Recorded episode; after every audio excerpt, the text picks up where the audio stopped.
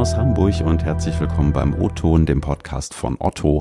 Ich bin Ingo Bertram und dass ich hier zu Hause in meiner Wohnung sitze und Podcasts aufnehme und übrigens seit März schon ganz normal weiterarbeiten kann, führt mir so ein bisschen vor Augen, wie sehr sich doch unser aller Arbeitsalltag äh, ja aktuell verändert, aber auch in den letzten Jahren schon verändert hat.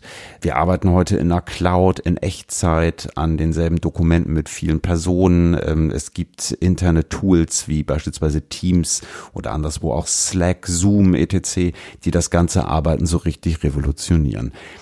Ich habe mich gefragt, was ist eigentlich mit dem guten alten Intranet? Weil braucht man das eigentlich noch, wenn jetzt irgendwie alle in der Cloud unterwegs sind und auf so ja, Tools wie Teams etc. arbeiten?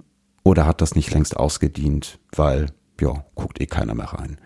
Darüber will ich heute mal sprechen mit zwei Kolleginnen, die es wissen müssen. Sandra Tauchert und Nina Burmester sind heute zugeschaltet im O-Ton. Moin, schön, dass ihr da seid. Moin, hallo. Moin.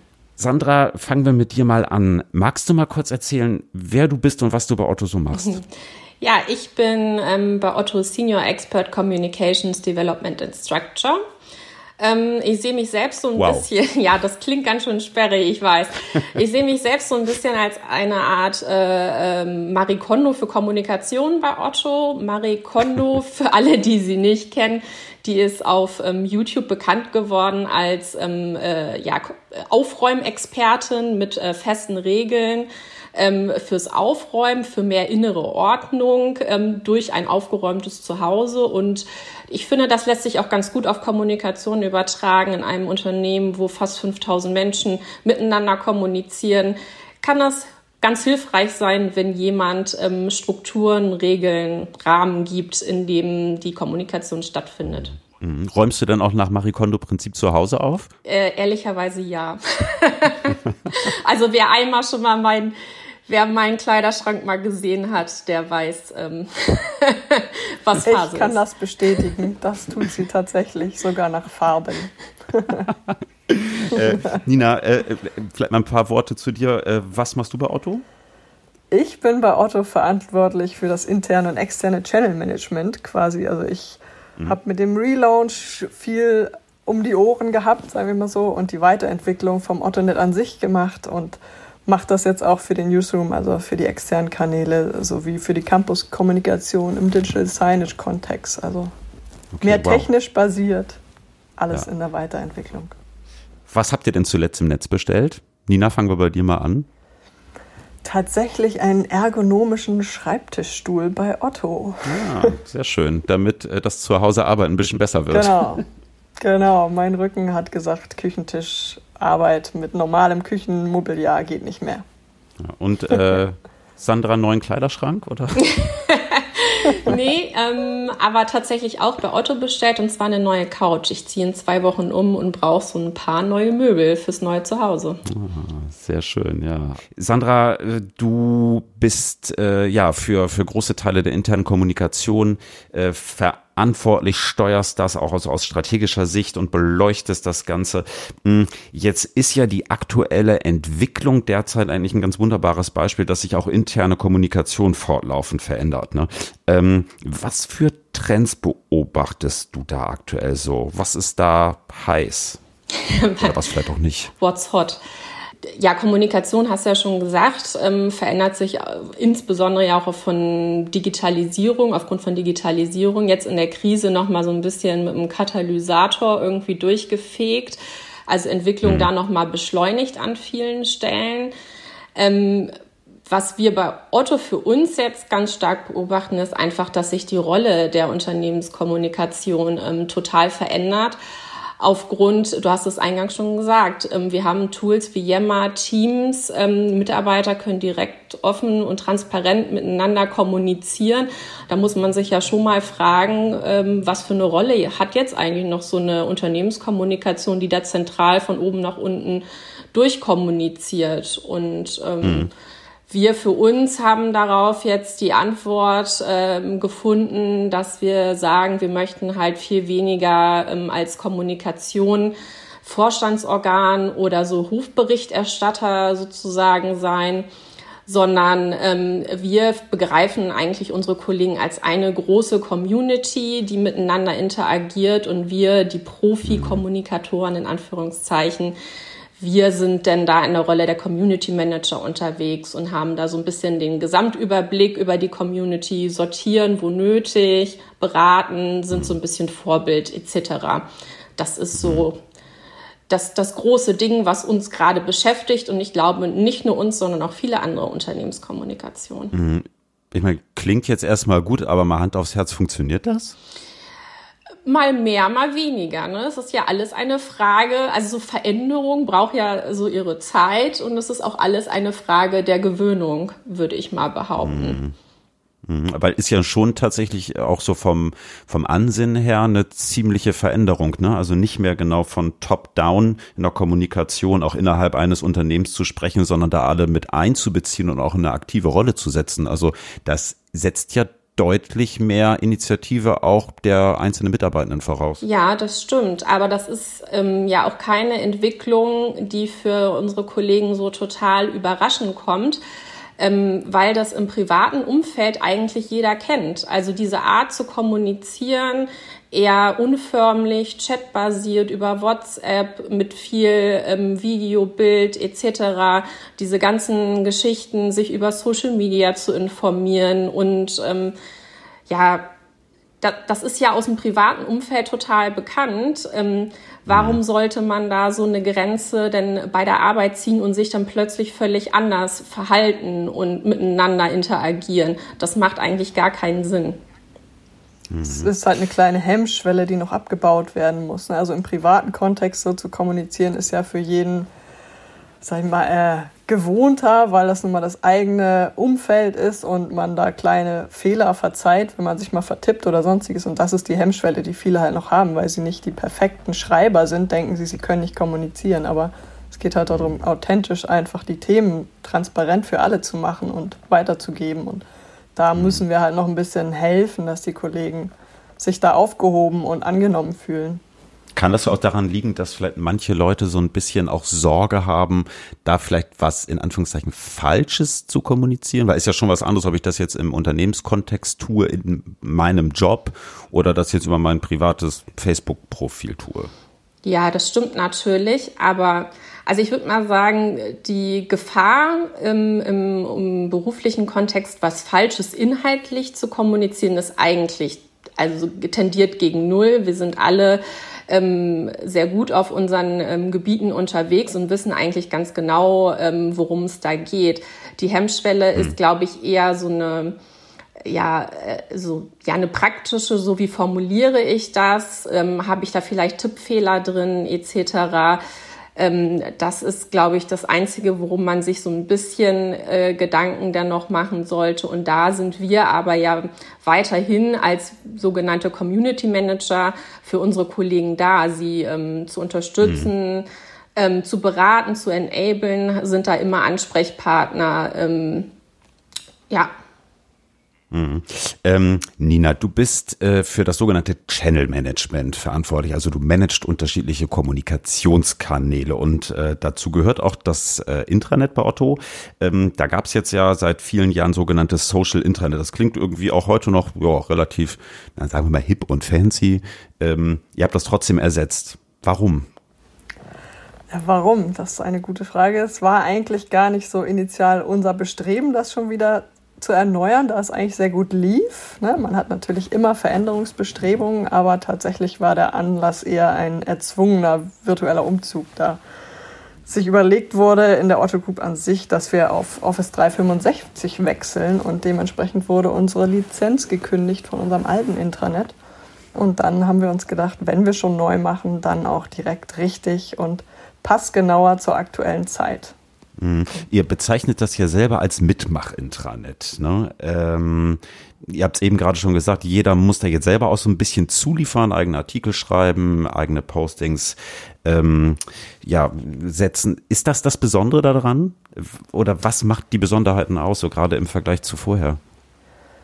Das Besondere, würde ich sagen, ist halt, dass sich jetzt das Intranet als eine große Community versteht. Also vorher war es halt auch schon gut ausgerichtet, aber jetzt äh, ist es sozusagen eine Basis-Community und die technische Systematik dahinter ist so eine Netzwerkkommunikation, die sich damit abbildet, die halt Grundlage dann bietet für Austausch und Konsum von Informationen zum Unternehmen. Hm. Also klingt jetzt vielleicht für Außenstehende, die sich das irgendwie so nicht vorstellen können, erstmal kompliziert. Also wie muss ich mir das vorstellen? Jeder Fachbereich schreibt jetzt selber was. Also die Hofberichterstattung durch die, durch die Unternehmenskommunikation gibt's nicht mehr. Genau. Das jetzige Intranet lebt von einem eigenverantwortlich erstellten Content quasi. Vorher wurde der schon noch durch uns kuratiert, durch die Unternehmenskommunikation und jetzt enablen wir die Kollegen selber zu schreiben und ihre Informationen ins Unternehmen zu bringen und bestmöglich zu platzieren. Hm. Ist das denn, ihr habt ja sicherlich auch ähm, Kontakt zu anderen Unternehmen, gerade so auch im Vergleich zu anderen Konzernen, wirklich so hip und neu oder ist das eigentlich überall schon längst Standard so? Oh nee, also überall noch nicht. Gibt bestimmt auch einige, die es auch schon in der Art leben, könnte ich mir vorstellen, aber sowohl Sandra als auch ich haben viele Konferenzen schon besucht und waren immer wieder erstaunt, dass dem halt nicht so ist, dass wir schon einen ganz guten neuen Ansatz damit gefunden haben und werden jetzt auch viel angefragt, wie wir den quasi implementiert haben im Unternehmen und wir sind noch in unserer Test-and-Learn-Phase, ne, aber mhm. das Modell ja. funktioniert gut. Es gibt halt von bis, ne? Also wenn nicht, es ja. gibt einige Unternehmen, die haben halt noch nicht mal eine Kommentarfunktion in ihrem Intranet. Also du kannst noch nicht mal Meinung zu eben vorgegebenen Content abliefern. Und äh, die mhm. ganz große Hürde bei vielen ist, ähm, also das, was du auch schon anfangs als Befürchtung ja so mit reingegeben hast. Ähm, also was passiert eigentlich mit Inhalten? Ähm, machen die Leute da überhaupt mit? Also liefern die überhaupt zu? Und vor allen Dingen, was für eine mhm. Qualität hat denn dieser Inhalt, der da ähm, von allen möglichen Leuten zugeliefert wird? Ist das überhaupt noch relevant? Und das ist die mhm. größte Befürchtung, die eigentlich alle zurückhält. Hm, wie ist denn so ein erstes Fazit nach den ersten Monaten? Funktioniert das so? Oder merkt ihr doch, dass die Befürchtungen oder die, die äh, ja vielleicht auch Vorbehalte von den Kollegen da doch relativ hoch sind? Also wir merken schon, dass es sehr gut funktioniert und dass es auch genau zur richtigen Zeit quasi von uns noch aufgesetzt wurde. In dieser aktuellen Phase, in der wir uns gerade befinden, war es halt sehr dankbar, weil es ist halt unheimlich schnell und flexibel mhm. zu benutzen für alle, neue Sachen aufzubauen und die Mitarbeiter haben sich durch die gesamte mobile Arbeiten-Variante, die jeder jetzt jeden nach Hause verschlagen hat, auch schnell da reingefunden, einfach über diese Kanäle zu kommunizieren. Das ist halt dankbar noch damit reingeflossen. Mhm. Und wir haben natürlich noch viel unterstützt und Einzelgespräche geführt und ne, den Leuten die Sorge genommen. Aber es funktioniert im Großen und Ganzen gut. Ja, also wir können nicht sagen, dass das, also wir haben uns mal angeschaut, wie die Nutzung des Intranets sich verändert hat. Also wir haben noch die gleichen Nutzungszahlen wie vorher. Ähm, qualitativ haben wir es jetzt noch nicht ausgewertet, aber so rein vom Gefühl her würde ich jetzt auch nicht sagen, dass unsere Beiträge, Inhalte so eklatant viel schlechter geworden sind, als das noch ähm, mhm. vor einem halben Jahr der Fall war. Hm. Und trotzdem stellt sich ja auch weiterhin so ein bisschen die äh, Frage, die wir, die wir eingangs aufgeworfen haben. Ich meine, wenn ich jetzt Tools habe, ne, wo die Leute irgendwie miteinander chatten, sich austauschen, irgendwelche Beiträge posten können und so weiter und so fort, wozu brauche ich dann noch ein Intranet? Das, das, das Intranet ist ja quasi der Knotenpunkt deiner digitalen Identität im Arbeitskontext. Also da zentriert sich ja, also ist ja Orientierungs- und Einstiegspunkt für alles. Da vernetzt sich quasi alles draus. Du kannst halt überall abspringen. Du brauchst halt schon noch ein Zuhause, von dem aus du halt überall hingehst, oder nicht? Ja.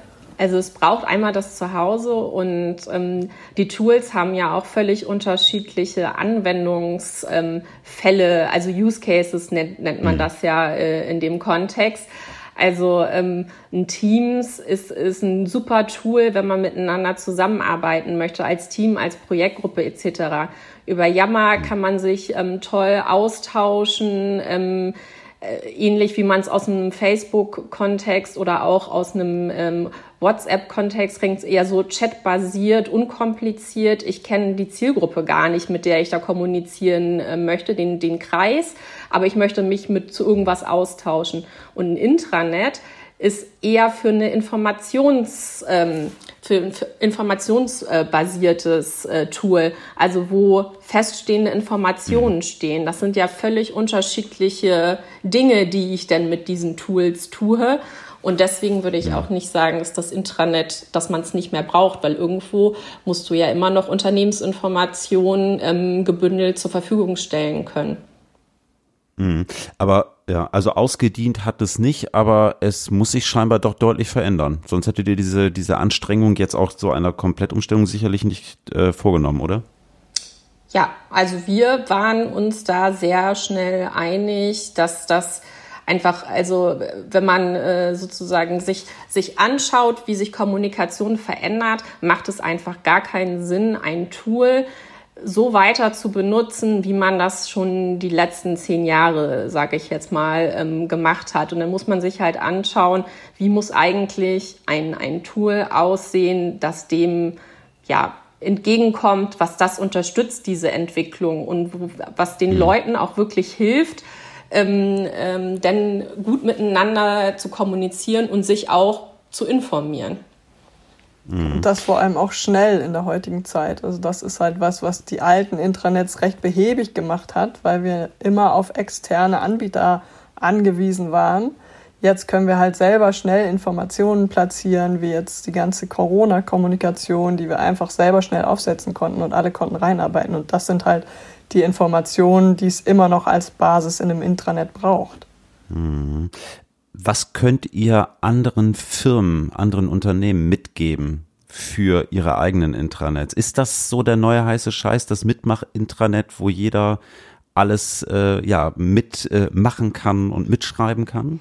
Das, ähm, das ist eine gute Frage. Da musst du, äh, frag uns vielleicht noch mal in einem halben Jahr irgendwie, ob wir es denn immer noch so sehen. Aktuell würde ich sagen. Wird alles eingestellt.